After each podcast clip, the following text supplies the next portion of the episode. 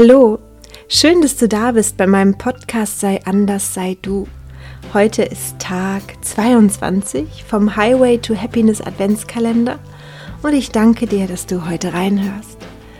Und heute geht es darum, dass du einen Brief an dich selbst schreibst und er heißt ein Mitgefühlsbrief. Der Mitgefühlsbrief hilft dir, die Krisen und die Sorgen, die das Glück, die dein Glück schmälern, anzuerkennen und emotional auch zu verarbeiten. Anstatt alles zu ignorieren oder zu verdrängen. Wenn wir schwierige Phasen haben, und die haben wir alle mal, von Stress oder Druck oder Krankheit, uns wirklich überhaupt nicht gut geht, dann ist es das Beste, wenn wir uns einem Freund oder einer Freundin unser Herz ausschütten. Das tut gut. Und dabei allen Frust, alle Sorgen, alle Ängste, alle Trauer, alle Wut auch mal ausdrücken. Und bestenfalls erfahren wir in diesem Gespräch mit unserem Freund, mit unserer Freundin oder der Mensch, der uns zuhört, Annahme, Verständnis, aber auch Trost. Nur ist ein solcher empathischer Freund dem wir unser ganzes Leid klagen können, auch nicht immer verfügbar. Viele haben ja auch ihre eigenen Probleme und denen wollen wir auch nicht immer auf der Tasche liegen. Obwohl wir, ich wünsche jedem einen Freund, den er in der Not anrufen kann.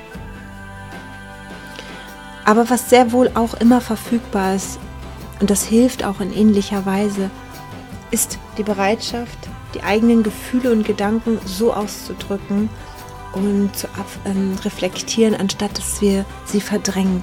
Also mit einem Stift und mit einem Papier. Eine ganz wirksame Form, und das, ist, das habe ich jetzt nicht erfunden, das ist von der Psychologin Christine Neff oder Neff, hat diese Strategie entwickelt und hat ihre Wirksamkeit auch nachgewiesen, wenn wir uns so einen Selbstempathiebrief, Self-Compassion Letter schreiben. Und das ist das, was wo wirklich dann auch für dich Heilung geschieht.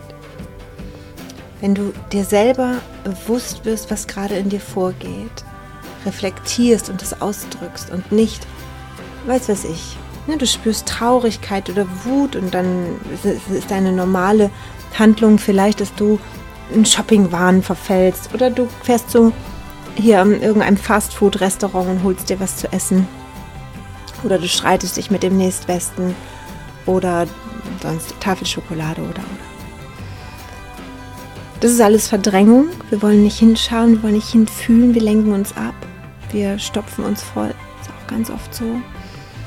Und wenn du diesen Selbstempathiebrief schreibst, machst du das für dich am, was wirklich am allerbesten ist, nämlich du schaust genau dahin und du reflektierst das. Und so geht es. So, ich sage dir jetzt, wie du das machen kannst und für mich ist es eine, eine wunder, wundervolle Methode. Ich schreibe es nicht oft immer auf. Also wenn ich das habe, wenn ich merke, ich habe was, dann schließe ich meine Augen und rede mit mir und, und, und, und erzähle es mir wie einem Freund und schaue mir das an, was in mir vorgeht. Ich habe aber auch, ich habe aber auch jemanden, dem ich das erzähle.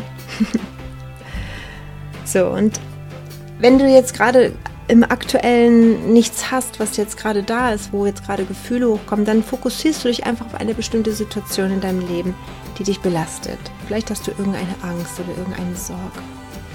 Und es spielt jetzt keine Rolle, ob das ein äußerer Konflikt ist oder ein innerlicher Konflikt ist, sondern es ist etwas, was dich auf jeden Fall belastet.